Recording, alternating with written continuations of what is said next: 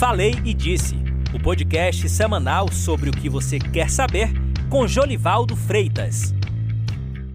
Talvez a senhora, talvez o senhor não tenha notado, mas depois que o Brasil chegou a mais de 300 mil mortos, parece que o presidente Jair Bolsonaro sofreu um bypass.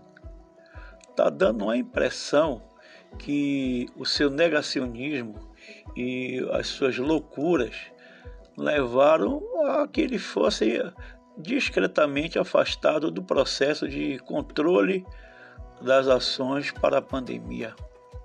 Porque o Congresso Nacional é, se posicionou com relação às falas, às falas dele, mesmo sendo um Congresso Nacional ligado ao governo. Mas, pelo menos, o presidente da, da Câmara disse que tudo tem limite. Mas, assim como Bolsonaro tem umas frases conclusivas, também essa foi uma frase que não teve uma conclusão. Significa o quê? Significa que ele vai pedir o impeachment de Bolsonaro? É claro que não, né?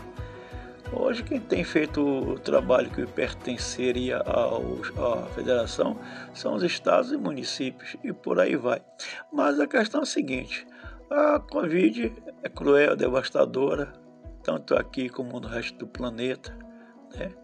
Mas aqui no Brasil a situação é elevada, né? são poucos acertos e mais de 3 mil mortes por dia é a significação de que vamos muito mal na estratégia. E olha que saiu um ministro que seria estrategista, que seria um ministro de planejamento, um ministro que você poderia confiar tranquilamente em botar lá no, na sua empresa e ele não deixaria faltar papel higiênico e nem é, papel da impressora, mas não foi o que se viu com o Pazuello, né?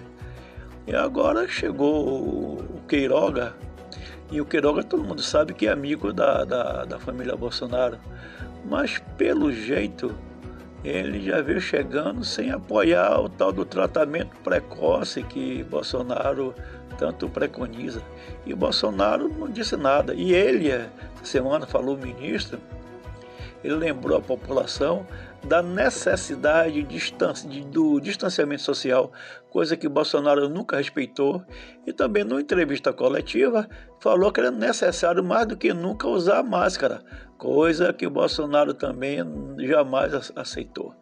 E que se fosse o Pazuello, Bolsonaro com certeza iria dar um chega para lá. Mas com o Queiroga ele ficou quietinho.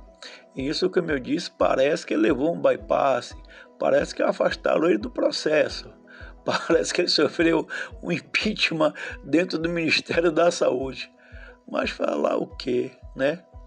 Até o momento, os, é, os prefeitos e os governadores não estão acreditando muito que o Quiroga possa ser aquela pessoa de confiança.